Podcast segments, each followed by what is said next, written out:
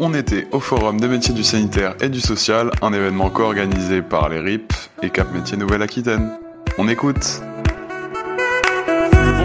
est-ce que vous pouvez vous présenter? Oui, Floriane Gilbert, responsable recrutement pour 5 EHPAD du groupe Le Noblage en Aquitaine. C'est un groupe d'EHPAD privé et nous, notre singularité, c'est qu'on est d'inspiration euh, nordique. Donc quand je dis nordique, c'est pas Roubaix ou Lille, hein. c'est euh, la Suède ou la Norvège. Donc avec une approche non médicamenteuse et une approche très avant-gardiste de la gériatrie. Quels sont les métiers que vous proposez? Infirmier, aide-soignant. Après, tout est internalisé chez nous. Donc c'est vraiment une vie euh, en, sous forme de petit village. Donc on a à peu près une trentaine de métiers par EHPAD. Donc on a nos propres restaurants, notre propre lingerie, on a nos techniciens de maintenance, on fonctionne vraiment en autarcie. On a même notre salon de coiffure, on a énormément de métiers différents, on a du secrétariat, etc. Est-ce que vous pourriez citer quelques avantages ou quelques inconvénients de ce genre de métier? Alors les avantages, c'est euh, définitivement euh, les projets sur lesquels on travaille. On travaille avec l'aromathérapie, la musicothérapie, on travaille avec la méthode Montessori, donc on a une approche euh, qui est très joyeuse de la gériatrie. Pour nous, c'est des lieux de vie. Et puis la vieillesse et la mort, ça fait partie de la vie. Donc euh, à un moment donné, on n'a pas de tabou là-dessus. Le cadre de vie, c'est un environnement qui est extrêmement récent, avec beaucoup de matériel mis à disposition euh, pour euh, les salariés, très verdoyant, très moderne, très lumineux, et puis une ambiance qui est extrêmement agréable. Après, il y a une politique salariale qui est très avantageuse aussi. Comment on accède à ce genre de métier? Ça dépend. Pour les aides-soignants,